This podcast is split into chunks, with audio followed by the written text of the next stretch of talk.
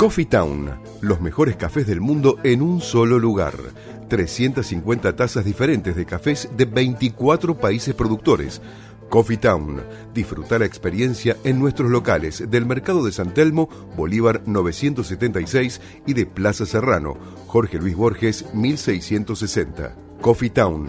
Venía a experimentar el verdadero café de especialidad.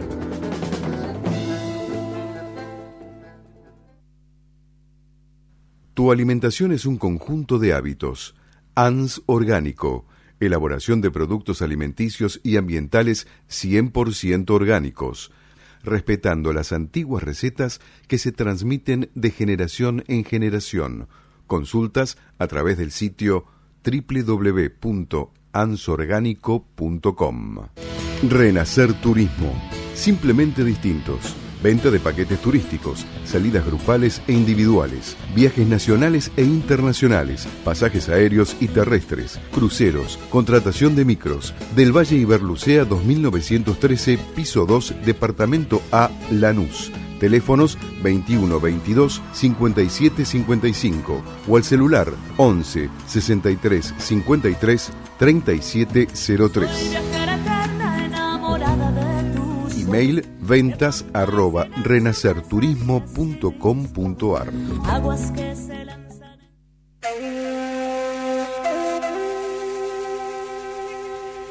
Bueno, estamos en la segunda hora ya de la propuesta radio, el programa 42. Pili, tenemos regalitos, ¿no?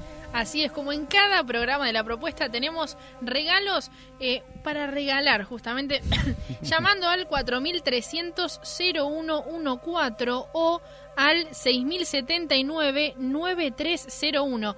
Tenemos tres pares de entradas para ir a ver una para todos stand-up de los magníficos de La Chabuitrón y Estambulski. Y también tenemos cuatro entradas, que son dos entradas por persona, para la Feria Serbia Medieval 3, Orígenes de la Navidad Ortodoxa Serbia, en Perú 1656, en la iglesia San Saba. Repito las líneas telefónicas 4300-0114 o 6079-9301. Es así, acá tenemos las entradas y acá tenemos en la mesa a Xavier Andri Jasevich. Sí, Andriasevich. Ahí. Andriasevich. Ahí está, bien. ¿Qué tal? Buenas tardes. Y Neus, ¿no? ¿Qué tal, Neus? ¿Qué tal? ¿Cómo estás? Perdón, Adri. ¿qué bienvenidos. ¿Qué significa Neus? ya que nos lo explicaste, queremos saberlo. Neus significa nieves en catalán. Hermoso el nombre. Es con una sola S, porque mucha gente por ahí pregunta si es como la gaseosa, pero no, es con una sola S. ¿Qué, qué, qué cultura, ¿no? Acá, Xavier, ¿no? Descendencia serbia, ¿no? Eh, serbio montenegrino, sí. Ajá. Bueno, contanos un poco cómo es esto de, organizar, ¿no? Esta, la, feria medieval, Serbia, y, con todo el contexto que lleva de todos quienes participan en ella, ¿no? Bueno, empezamos hace cinco años aproximadamente, yo un poquito antes, haciendo cenas en, en la iglesia que este, me, me prestaban el salón y como para hacer algo que sea cultural y de, la colectividad y de la juventud empecé, empecé haciendo estas este, escenas con algún espectáculo, algún grupo de música folclórica europea este, o algún conjunto de danzas. Yo estuve bailando en conjuntos ruso, ucraniano, armenio, eh, incluso de las Islas Canarias, pero bueno, ya es mucho, mucho explicar por qué llegué ahí. Este, y así, eh, en un momento, mi hermana conoce a, Neus, y porque trabajaban juntas, y ahí me, la voy conociendo a ella eh, de contacto, que ella estaba con el tema de, las, de los artesanos y de las ferias eh, medievales cuando recién estaban tomando forma y, y, haciéndose presentes, digamos, en, en el ámbito de las ferias en general. Y en una, abreviando, digamos, en un momento se me ocurrió organizar algo con ella, que ella traiga a los artesanos conocidos que tenga, y yo ponía toda la parte de espectáculo y, organización. Y así empezamos a, hicimos la primera y de ahí en más, este, a los siete, hasta los siete meses hicimos dos que nos conocimos y bueno, también este, nos enamoramos y nos casamos. Bueno, Todo junto. Sí, el combo colorín completo. colorado. no, bueno, muy lindo, muy lindo, ¿no? Vos, Neus, ¿qué tal? ¿Cómo lo disfrutas eso de las Bien, la verdad es que para mí es mi leitmotiv.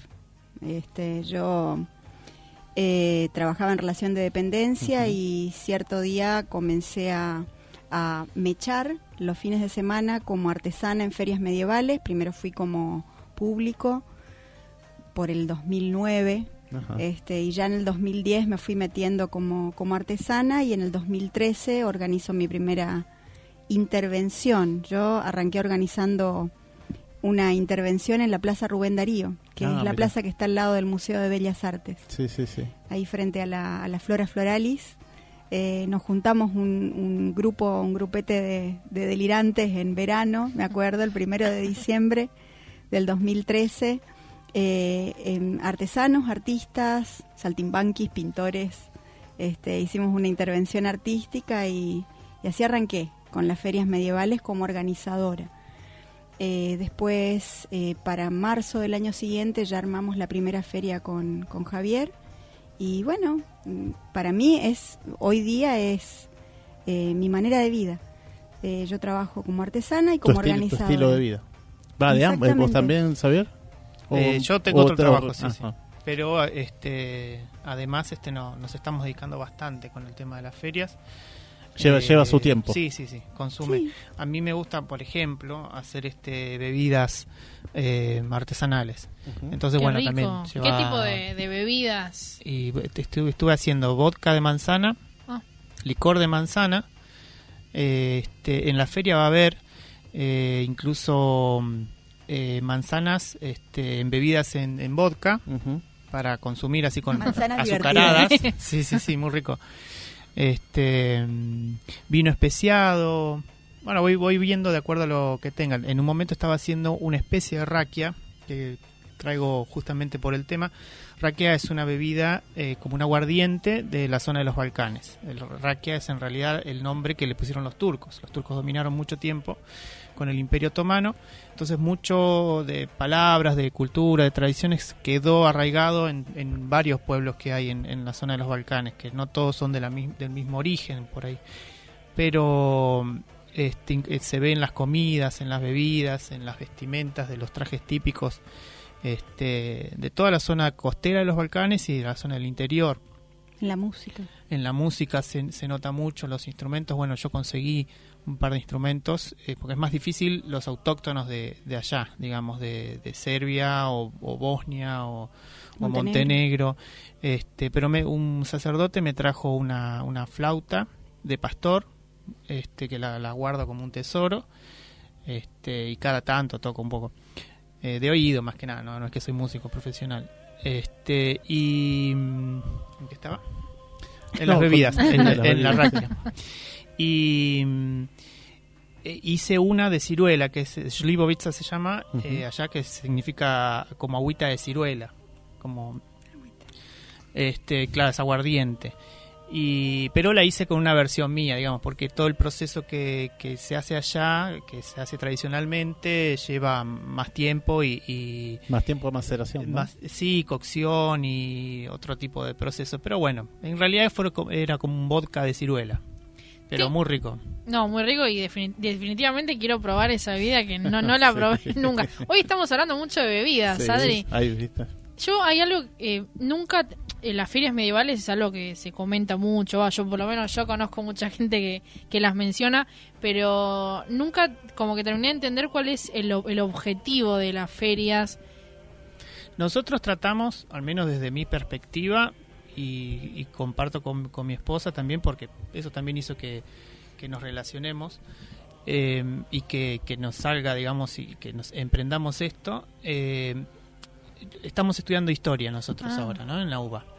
Entonces, nuestra idea es como enseñar y, y cambiar un poquito los preconceptos y, y los estereotipos que hay, ¿no? Este, y creo que en gran parte de, de- los de las organizaciones, de los grupos de recreación histórica, incluso los artesanos en, en general, que todos conformamos lo que es la feria, porque hay que ambientar eso, hay que cada uno tiene que tener una ropa Van a eso, van específica, El atuendo, ¿no? El atuendo, la Claro, vestimenta. Claro, no, no, o sea, no es un conjunto de gente que se viste con armadura.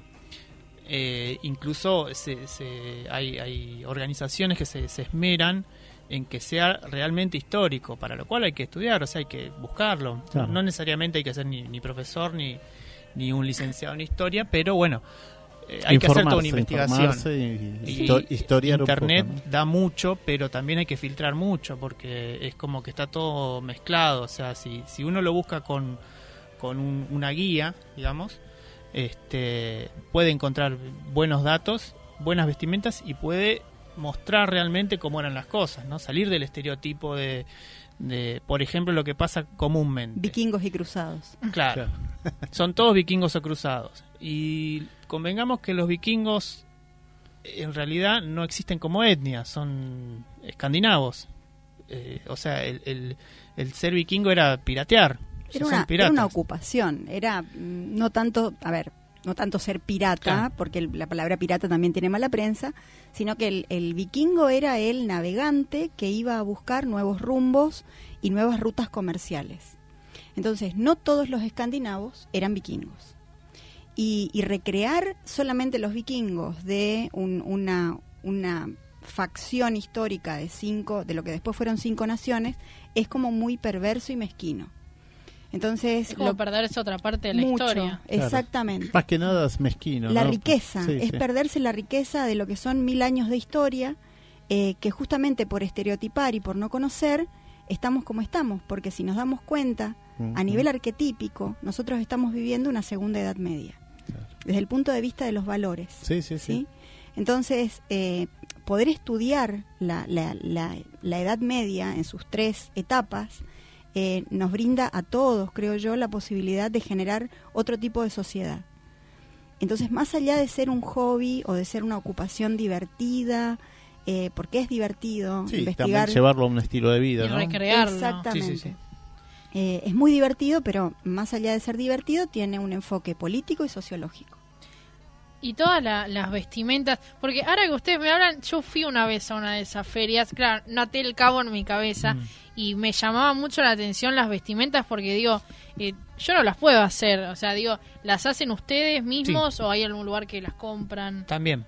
Hay, eh, hay diseñadoras, hay diseñadoras que, que incluso eh, yo puedo contar tres eh, artesanas que forman parte del, del colectivo de artesanos que son vestuaristas, son Ah. diseñadoras de vestuario eh, y son vestuaristas. Una de ellas trabaja en el San Martín, o sea, hay gente muy seria que se ocupa de El los detalles, ¿no? claro, de los detalles. eh, independientemente de estas tres artesanas, eh, los recreadores, los artesanos también, yo hago nuestra, Incluso nuestros atavíos. sí, sí.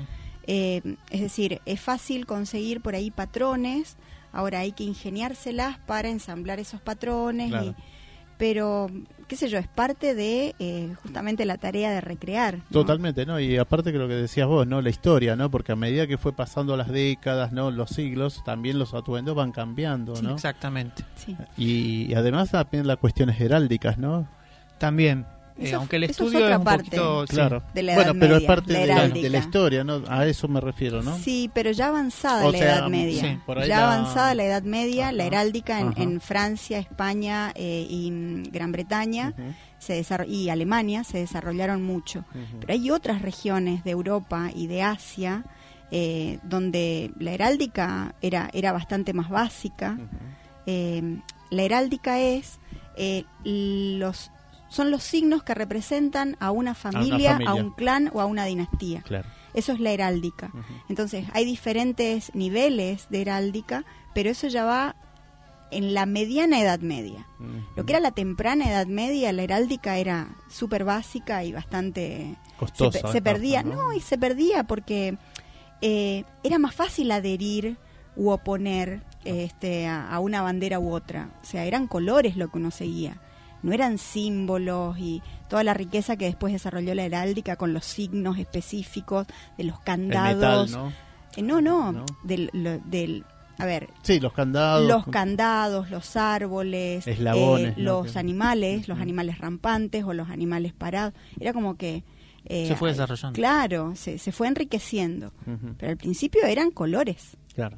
Seguían Sí, colores. sí, sí. Banderines, banderas. Bueno, y principalmente nosotros, este, siguiendo con, con lo que, eh, o sea, para dónde vamos nosotros es tratar de, de ver lo que es eh, eh, todo el periodo en, en- en Europa del Este, que es lo que no se ve mucho, de norte a sur, ¿no? Entonces, este, todo lo que son los países eslavos, también tenés Hungría, Rumania, que no, que no son eslavos, pero bueno, Polonia, tienen- Polonia, Polonia, tienen mucha relación, este, y- checos, checos, también, también. Y, y también algunos pueblos este, eh, de los pueblos nómades, ¿no? Que también hay, no se conoce prácticamente nada. O sea, uno ve en historia prácticamente, si uno no lo busca, eh, ve hasta Bizancio, pero puntualmente Bizancio, los pueblos alrededor se ven muy poco, eh, cercano Oriente, y todo el, el- el- el terreno que hay desde ahí hasta China o India, que es lo, que, lo otro que vemos, quién sabe qué es. Nadie, na- nadie, nadie ti- tiene fresco realmente qué, Claro. qué pasó India. ahí. y Nadie- hay un nadie montón de pueblos. India. O, Nadie Irán, o Irán. ¿no? Irán también tiene una rica cultura. Claro, lo que era lo Persia en su claro, momento. Sí, sí, sí. lo que es Medio Oriente. Y ellos también tuvieron una evolución bastante particular, propia persa, ¿no? Es, Sí, sí, es que bueno, lo que pasa es que los persas fueron comidos por el Imperio Otomano. Claro. O sea, también los- incluso los armenios. También momento. por el ¿Y por Imperio qué Otomano. nadie lo recrea? Eh, yo creo que hay una falta de, eh, no de interés, sino de información. De A, investigación. a mí me, a mí me E fascina, influye por mucho el cine, la, la o sea, historia- claro. que es lo que ve uno. influye mucho el, el- lo que es series, películas. eh, entonces hay pocas, eh, qué sé yo, por ahí ahora hay un auge de lo turco por el tema de las novelas, Ah, ¿no es sí. cierto? Eh, no lo veo mal, pero hay como un mensaje hegemónico que tiene que ver con eh, contar de nuevo una parte de la historia. Eh, y hay otra parte de la historia, como Armenia y Persia, que no la cuentan porque en gran parte de la historia fueron diezmados. Diezmados y fueron, eh, fueron absortos Absorbidos. por, por, la, por, por esta historia eh, hegemónica, ¿no? Con el Imperio Otomano. Eh, a mí me gusta mucho todo lo que es Persia, sobre todo en el aspecto de literatura.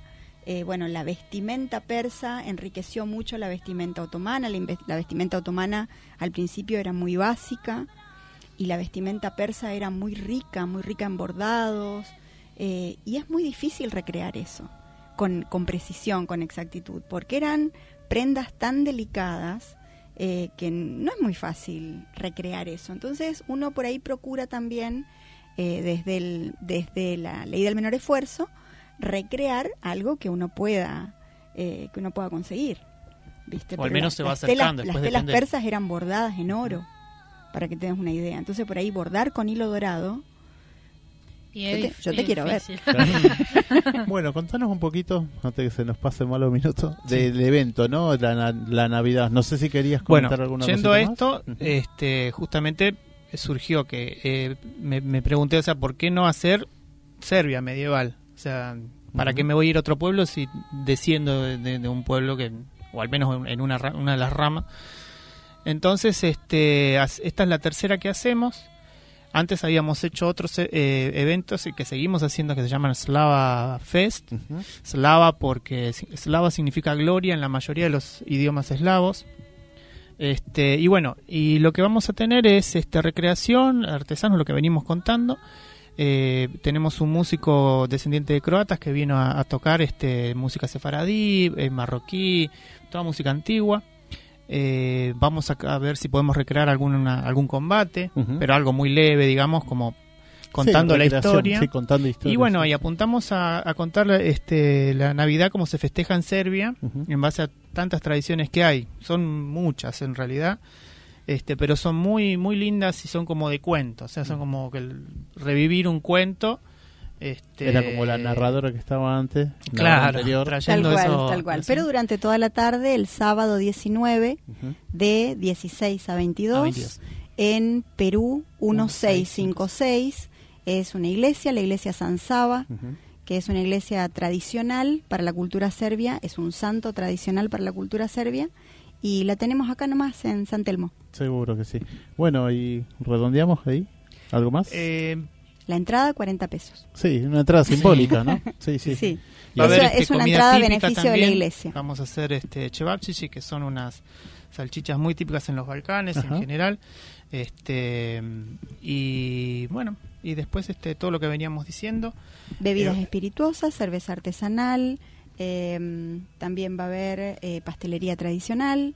Juegos de madera, eso que no, no, no es una Juegos persona de nueva. madera, Juegos sí. de Sí. madera. Interesante. Sí. To- eh, tiene una variedad de juegos que hi- hizo una investigación y buscó juegos medievales, antiguos, no tan antiguos, pero en madera, y, y nos va a traer todos esos juegos para que puedan jugar todas, puedan probar los juegos todas las personas. Qué bueno, buenísimo. Va a estar muy, muy entretenido. Perdón, Adri, tengo una amiga que nos está escuchando que se llama Milagros Alonso, que de paso le mandamos un beso grande, que lo felicita por toda esta, toda la movida de lo gracias. medieval, que Y le pareció que muy interesante. Gracias. Claro.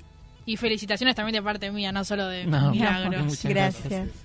Bueno, chicos, muchas gracias por venir. ¿eh? No, a ustedes por la invitación. Bienvenidos Neus y Xavier. Así que bueno, y saludo también a todos los chicos que conforman a, eh, este evento, ¿no? De- y los vamos a recordar ahí en, Dale. en el Seguramente que nosotros vamos a pasar por ahí. Gracias. Ah, si bien, por mejor. favor. Están, están acreditados, Están los todos esperamos. Bueno, muchas gracias. ¿eh? Bueno, vamos a volver en un minuto. No hablamos del sorteo, eso lo hacemos. Coffee Town, los mejores cafés del mundo en un solo lugar. 350 tazas diferentes de cafés de 24 países productores. Coffee Town, disfruta la experiencia en nuestros locales del Mercado de San Telmo, Bolívar 976 y de Plaza Serrano, Jorge Luis Borges 1660. Coffee Town, venía a experimentar el verdadero café de especialidad. Tu alimentación es un conjunto de hábitos. ANS Orgánico. Elaboración de productos alimenticios y ambientales 100% orgánicos. Respetando las antiguas recetas que se transmiten de generación en generación. Consultas a través del sitio www.ansorgánico.com. Renacer Turismo. Simplemente distintos. Venta de paquetes turísticos, salidas grupales e individuales, viajes nacionales e internacionales, pasajes aéreos y terrestres, cruceros, contratación de micros. Del Valle Iberlucea 2913, piso 2, departamento A, Lanús. Teléfonos 21 22 57 55 o al celular 11 63 53 37 03. Email ventas arroba renacerturismo.com.ar Aguas que se lanzan.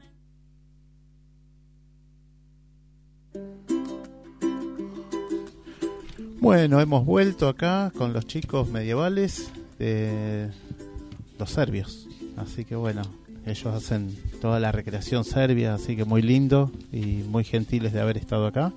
Y ahora estamos con la licenciada María Febo, Febo como el sol. Así que bueno, ¿cómo estás? Bu- Buenas tardes, María. Buenas tardes, muchas gracias por la invitación. No, por favor, y bueno, esto fue a raíz de no de, de una cadena de, de contactos eh, que la semana pasada estuvimos con el ingeniero Santiago Mazondo, le mandamos un saludo grande también, hablando un poco sobre la resolución de para la gente de lo que es la agricultura familiar, una aprobación por el tema de, la, de los manufacturas alimenticias, ¿no? Que bueno, que se lleva a cabo y bueno, se puede tramitar de una mejor forma.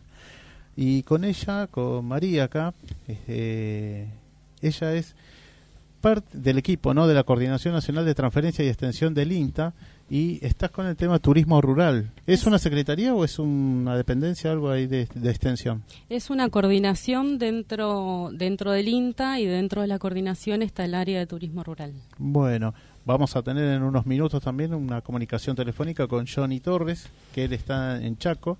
¿En qué sector de Chaco estaba? En Colonia Benítez. Colonia Benítez. Depende de, de la experimental de Colonia Benítez. Trabaja, es promotor asesor. de- Estación experimental se Estación experimental, agro- sí, llama. Agropecuaria. exacto. Bien.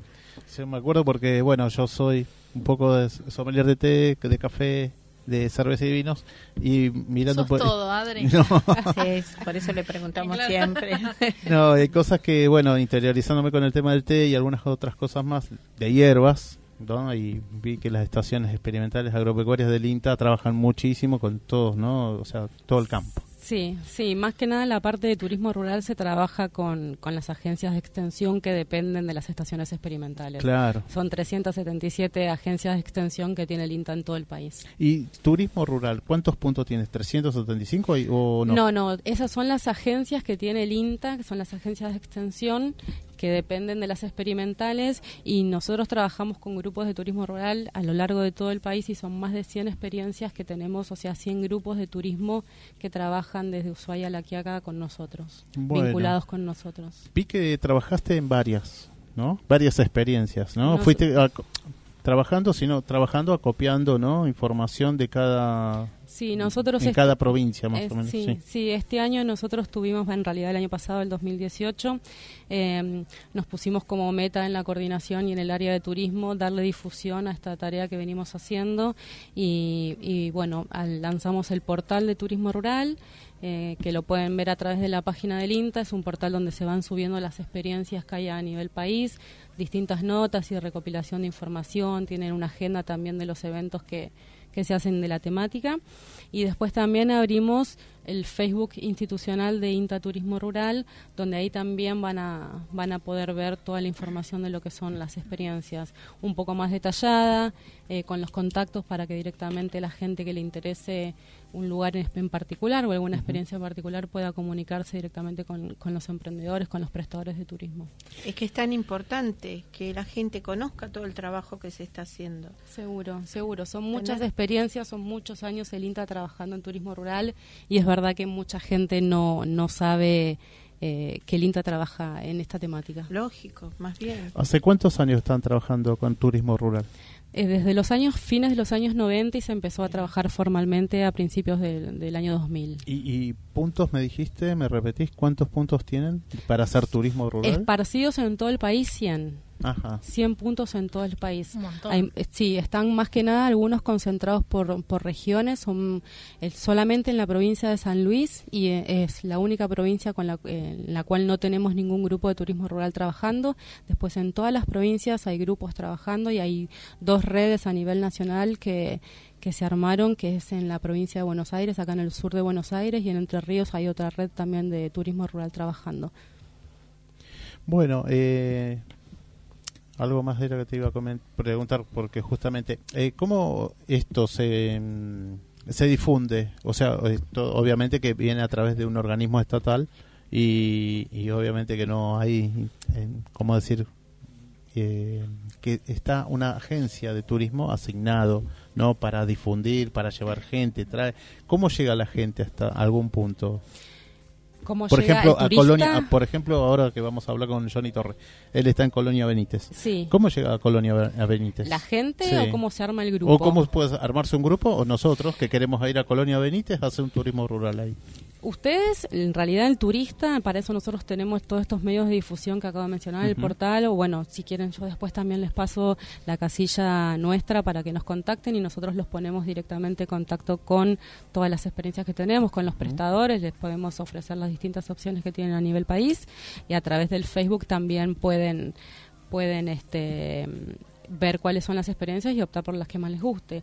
Y los grupos en general se arman a través, se acercan a las agencias a través de lo que es la iniciativa propia, eh, prestadores que tienen por ahí un emprendimiento en un determinado pueblo y que se quieren unir con otro prestador que tiene algo distinto, uno que tiene unas cabañas, otro que por ahí tiene, hace dulces caseros, entonces bueno, ven la opción, claro, a- asociativismo en realidad. Claro, entonces lógico. ven, ven la opción de poder armar un grupo, entonces ahí es donde eh, por lo general por iniciativa de ellos se acercan a, a una agencia de extensión y a través de los técnicos del INTA son los que los asesoran y acompañan a través de distintos programas de, de distintos ministerios con los que nosotros trabajamos, el Ministerio de Agroindustria y el Ministerio de Desarrollo.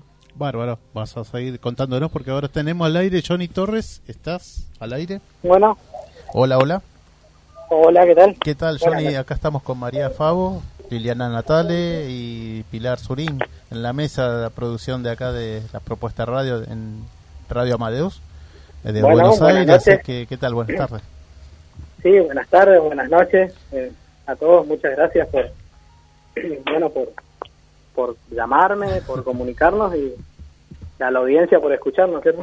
Sí, no, aparte, bueno, esto para nosotros es poquito no novedoso, pero poco informado, eh, a pesar de que el INTA hace todo el esfuerzo de informar y otros entes también.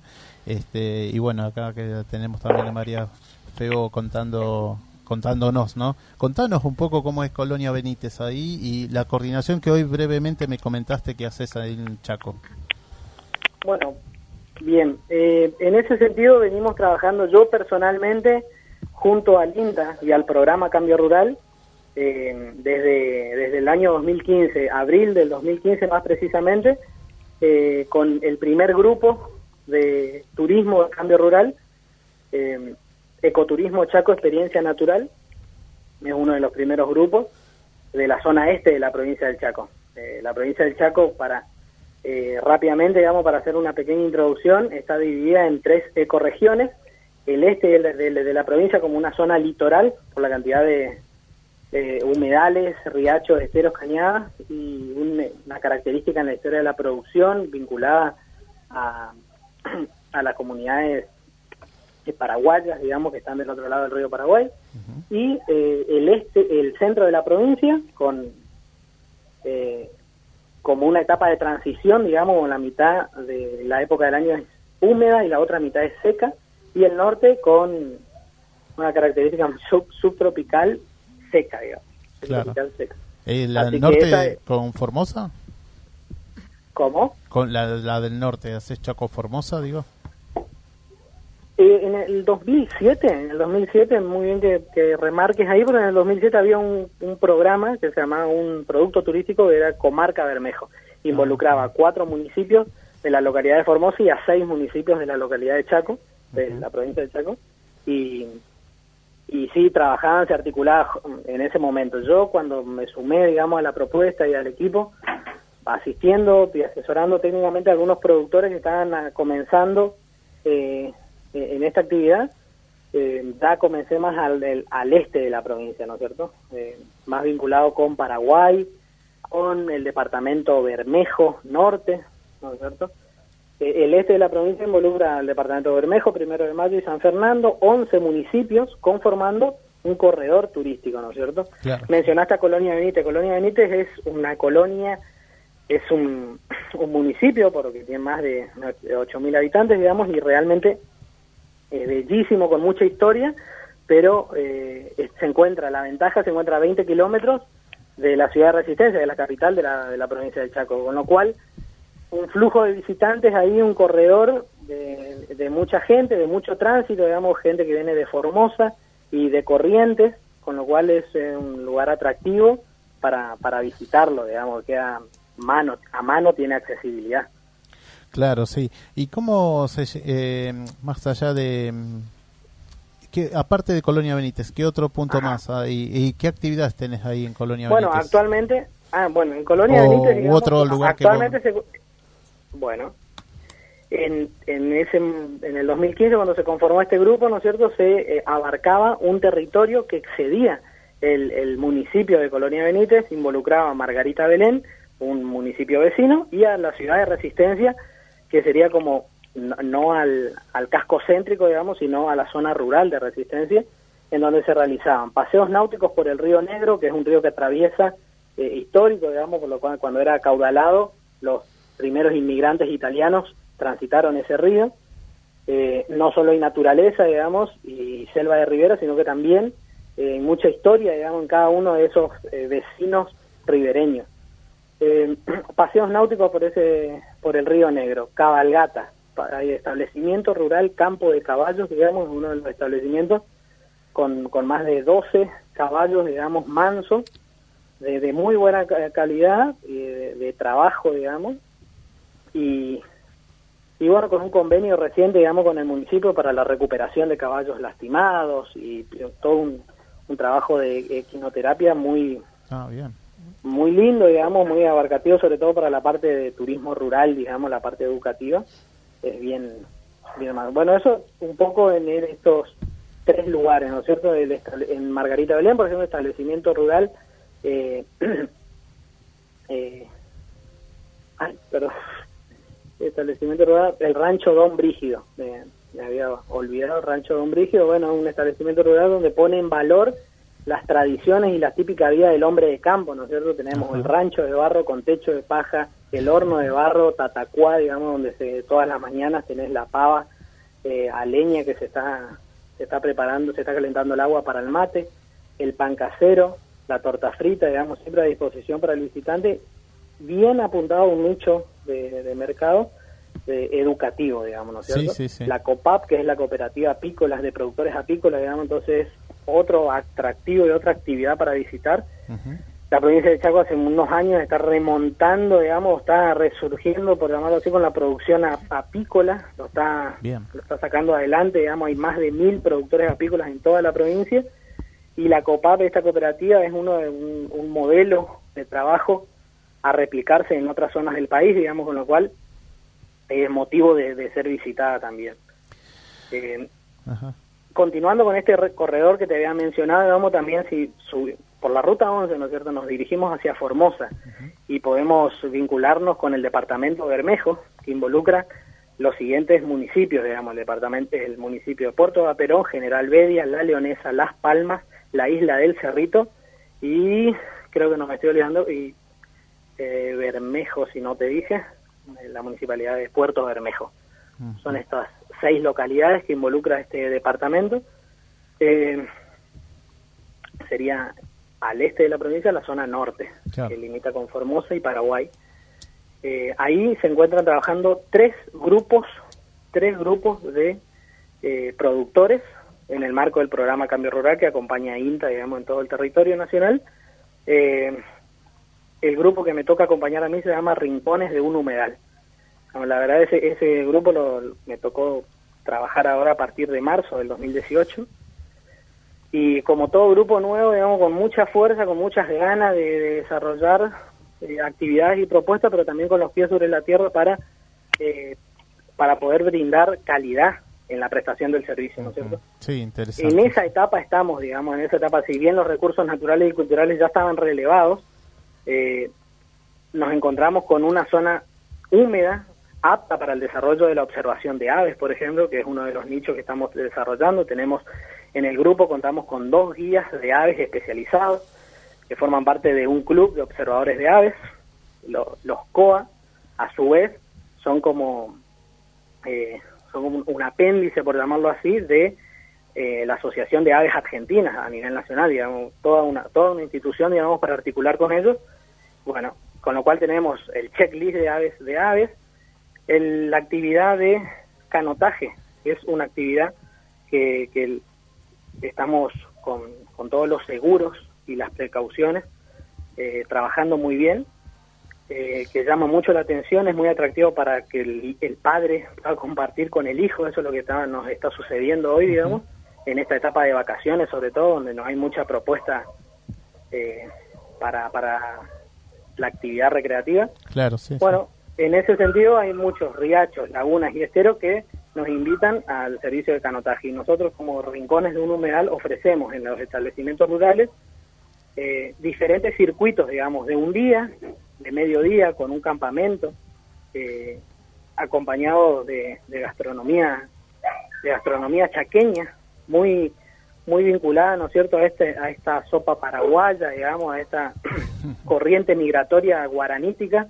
que, que la verdad nos nos agrada compartir, digamos, todos pertenecemos al mismo suelo, digamos, entonces es es, es lindo, digamos, que, que en la comida nos encontremos, digamos, con nuestros hermanos paraguayos y los visitantes que son, el perfil de visitantes son familias y amantes del deporte, digamos, de la ciudad de Corrientes, mayoritariamente estoy hablando de la ciudad de Corrientes y de la ciudad de Resistencia, porque estamos a solo 80 kilómetros, 90 kilómetros en asfalto, en buenas condiciones, con lo cual eh, hay accesibilidad, como te había mencionado en un, en un momento. Bueno, Johnny, la verdad nos hiciste una descripción. Preguntas nos quedaría por hacerte, pero bueno, fue una Un descripción programa general. entero. Sí, la verdad es que muchísimo, pero bien. Sí.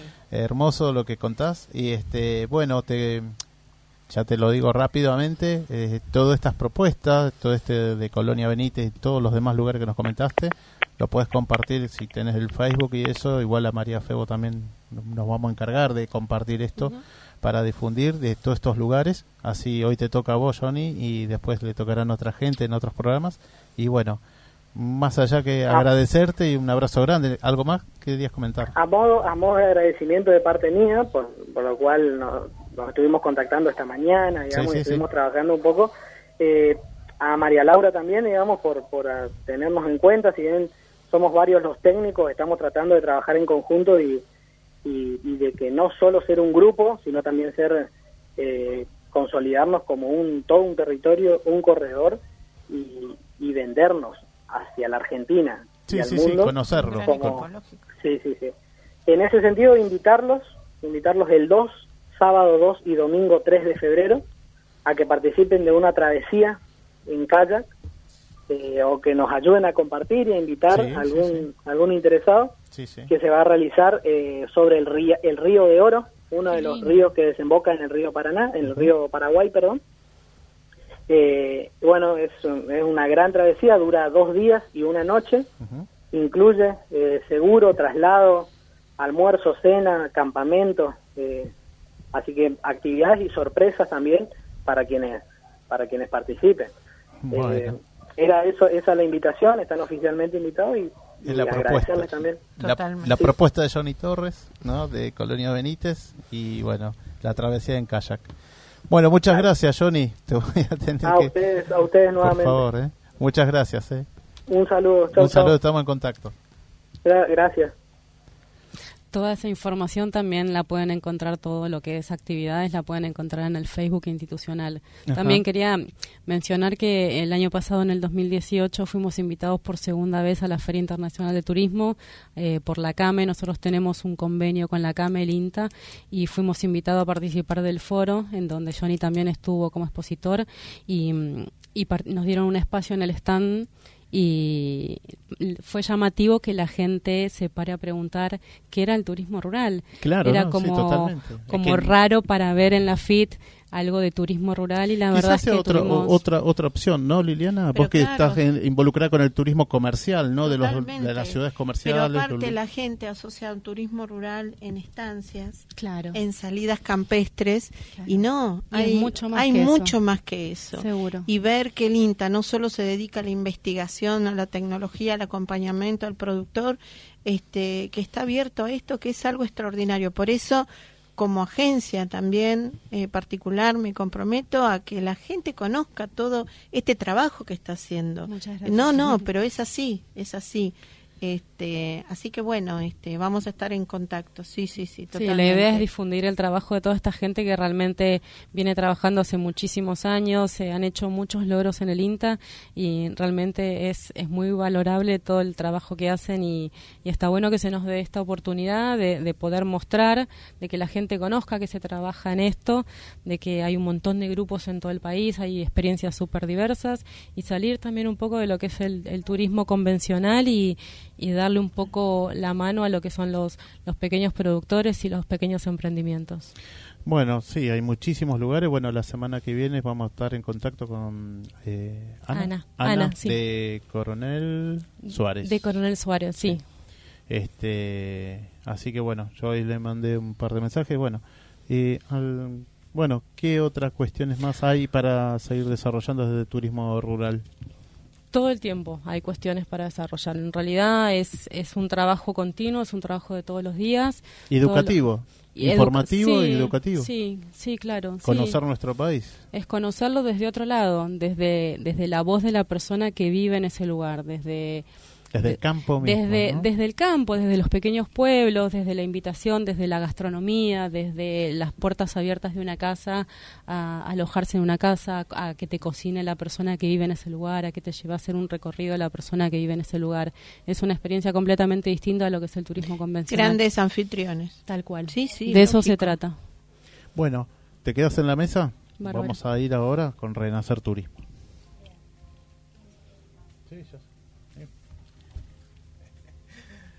Bueno, estamos ahí. Estamos en el aire. ¿Listo? Bueno, bueno, Lili, ¿Qué tal? Buenas noches. Buenas la verdad que... Hola, este, Lili. Hola, ¿cómo fueron esas vacaciones? Bien, hermosa. Siempre hay que volver a los lugares donde uno es feliz, por eso volví Sí. a la propuesta. Bueno, ah, yo pensaba que te ibas a quedar. No, Bueno. no, por eso volví. Me parece muy bien y fascinada con todo lo que es turismo rural, que es este otra opción. Qué para propuesta. que- es una excelente propuesta. Sí, sí, sí. Desde el INTA, la verdad que cuando yo empecé a leerlos, este, me- yo dije, te tengo una sorpresa para sí, vos. me lo dijiste, me llamó y este y bueno, así que vamos a trabajar.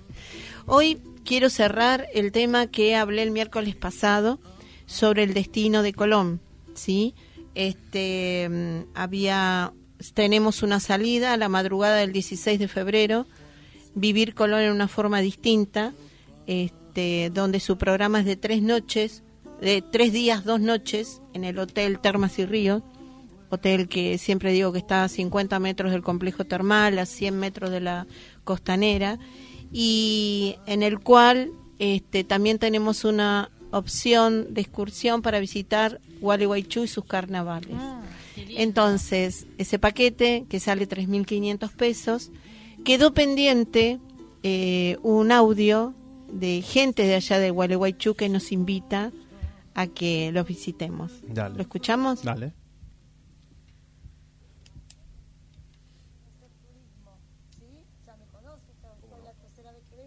Prácticamente dueña del complejo. Ya casi dueño de Bueno, me gustaría que se presente eh, y que me diga por qué considera usted que es importante que la gente venga a los cursos de Gualeguaychú.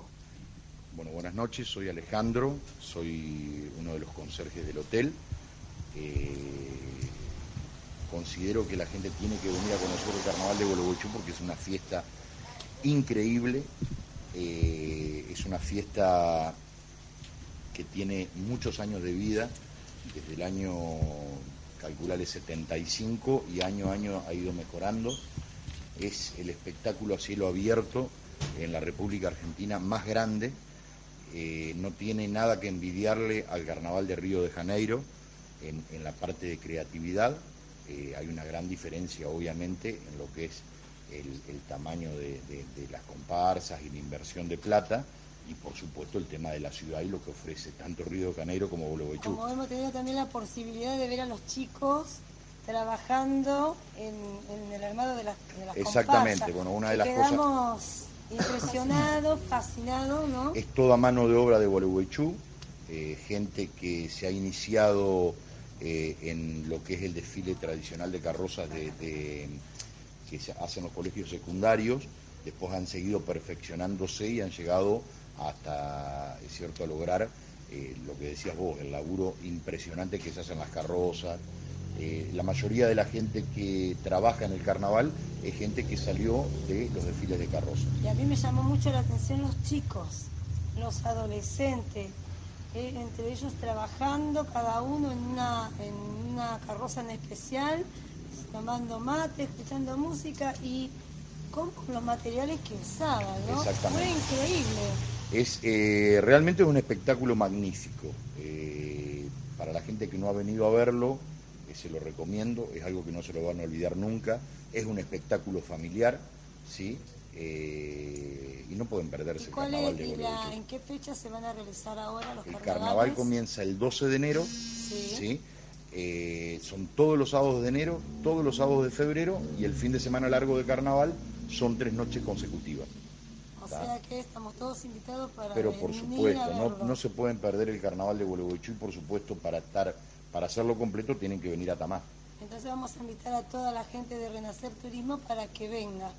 ¿sí? Eh, sí, lamentablemente este año, la posibilidad de conocerlos. lamentablemente este año falta la comparsa más importante que es Papelitos, que es del club nuestro de Juventud Unida. Nada, pero está garantizado un espectáculo magnífico. Las tres comparsas que salen son Camar del Centro Silvio Libanés, Marí Marí de Central Entrerriano y Arayeví del Club Tiro Federal. Bueno, entonces acá le vamos a decir a la señora Lili de Natale que ella interceda para que se pueda armar un viajecito. ¿sí? Lili, Para ponete poder- las pilas y armate un buen viaje con una buena, la gente eh, a divertirse. está garantizado todo. Es un espectáculo maravilloso, Gualeguaychú es una ciudad muy linda, así que bueno, los esperamos acá. Y siempre con Atama presente. Pero por supuesto, aparte que el mejor conserje te lo dice Alejandro. Bueno, este, me voy a poner las pilas, ¿sí? Quiero agradecer a Miriam Vargas, que ella es compañera nuestra, trabaja en Granbury, y bueno, fue la que intercedió en esta, en esta entrevista. Así que, bueno, Colón, Entre Ríos. Entre Ríos te espera. Hay que conocerla. No, no, no. Y en cualquier época del año. Pero ahora nos vamos a enfocar en lo que es el festejo de los carnaval. Quería cerrar esto porque, bueno, había quedado pendiente y, este, y se los debían. Hoy voy a hacer un panorama general. Voy a hablar de un destino en el cual creo que vamos a tener dos programas. Nos vamos a trasladar a lo que es la Patagonia Marítima Ah. a un destino joven, este, considerada una de las mejores playas de la República Argentina y una dentro de las 33 de todo lo que es Sudamérica, que son las grutas. Las grutas es este un destino maravilloso en el cual es para toda la familia. Siempre lo recalco eso porque es bueno ir todas las edades y disfrutar. ¿Qué servicios te brinda las rutas? Tiene su hotelería, tiene alojamiento, campi, casas de alquiler, casas particulares, playas, paradores, restaurantes. Entonces, eh, tiene un servicio óptimo este, para el turista. ¿Qué actividades hay? ¿Qué podés hacer en lo que es? Que después vamos a hablarlo tranquilo, cada actividad. Por empezar, este, quiero aclarar que las grutas tienen sus aguas cálidas, a pesar que su latitud sería de aguas frías por el Golfo de San Matías. Entonces, toda esa actividad es actividad náutica. Ahí está la escuela de mar, donde está el kayak y el windsurf, buceo todo el En año. cualquier momento del año, Sí, sin sí, sí, aguas sí. cálidas. Sí, sí, sí, sí, sí. Lo que pasa que en verano, este, por el calentamiento y el sol mismo, puede llegar hasta 30 grados la 30 temperatura. grados. No, no, no, el agua. Es algo maravilloso, ¿sí? Y Una pileta climatizada. No, no, es hermoso. Pero natural. Es- y, tra- y aguas transparentes. Ay, y aguas transparentes. Podés practicar kayak, eh, windsurf, buceo todo el año, este paseos náuticos, porque tenés también una eh, fauna muy importante con avistajes de ballena, con lobos marinos, con sus aves, este, con la pesca, porque se pesca muy bien desde cornalitos hasta tiburones según la época del año. Sí, sí. Con paseos de cuatriciclo que tenés de dos niveles, aquellos tranqui que podés pasar por la por la arena, pasear por la arena, o si no, a mayor velocidad y con otros niveles superiores. Carolina está con calor. Sí, está con calor, se está abanicando.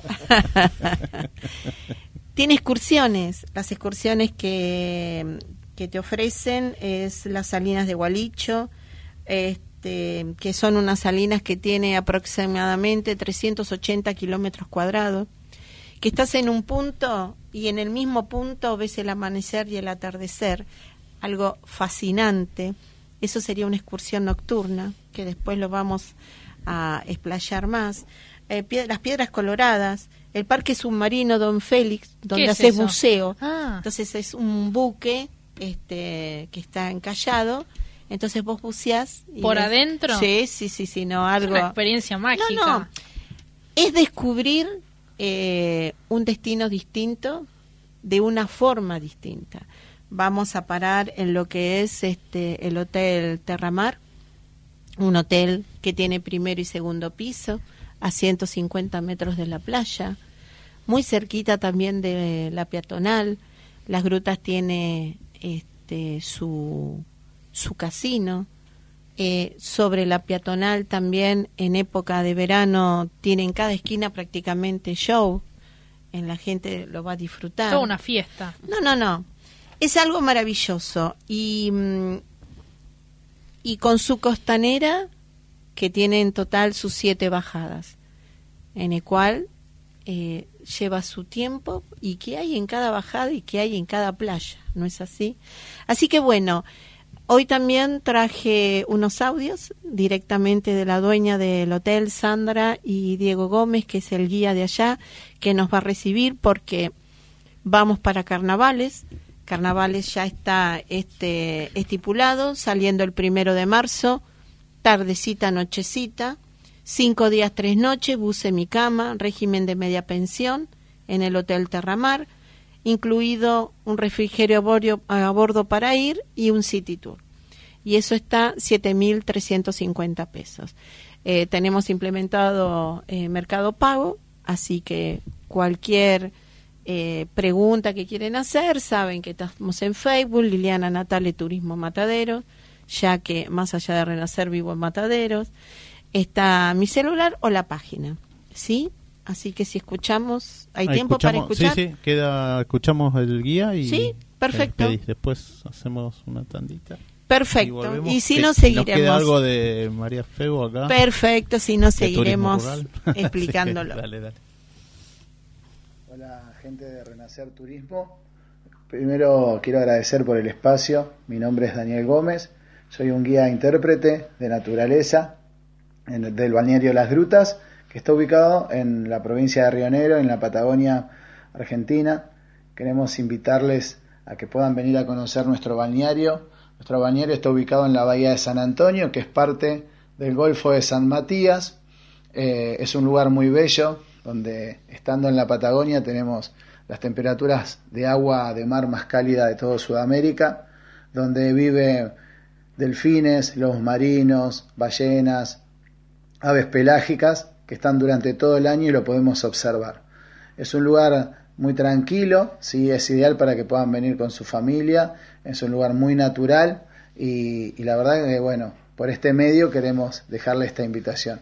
Bueno, desde ya muchísimas gracias y los esperamos. Renacer Turismo. Simplemente distintos. Venta de paquetes turísticos, salidas grupales e individuales, viajes nacionales e internacionales, pasajes aéreos y terrestres, cruceros, contratación de micros. Del Valle Iberlucea 2913, piso 2, departamento A, Lanús. Teléfonos 21 22 57 55 o al celular 11 63 53 37 03. Viajera eterna enamorada de tus Email ventas arroba renacerturismo.com.ar aguas que se lanzan. Bueno, el lindo relato del guía de las grutas, Sí. ¿no? Bueno, tenemos en la mesa también a María Fego todavía. ¿Y nos repetís el mail de...? Sí, para cualquier consulta la casilla es turismorural@inta.gov.ar y para que conozcan un poco también el trabajo que hacemos, los invitamos a que a que entren al Facebook que es Inta Turismo Rural o al portal que es inta.gov.ar barra turismo guion del medio rural. Bárbaro, muchas gracias María Fego por venir. Y bueno, te esperamos como Bueno. siempre en otros programas Muchas también. gracias a ustedes y a Janine que fue la, la que inició toda este, ca- esta que cadena de contactos. Muchas Bárbaro. gracias por el espacio. Bueno, Lili, ¿dónde te ubican? Bueno, saben que mi celular es el 116-353-3703, sino en Facebook, Liliana Natale Turismo Mataderos o en la página de Renacer Turismo. O sea, siempre sí, Tenemos sí. para elegir, propuestas para elegir. Sí, sí, sí, sí. Eso ¿Eh? siempre, este, cualquier duda o si no pueden llamar acá en la radio, dejan el teléfono y nosotros este, nos comunicamos. Bueno, quedan seis entradas para stand-up y cuatro entradas para la Feria Medieval Serbia. Así que están a disposición en el grupo La Propuesta en Facebook. Así que nos pueden dejar mensajes ahí para quien los quiera.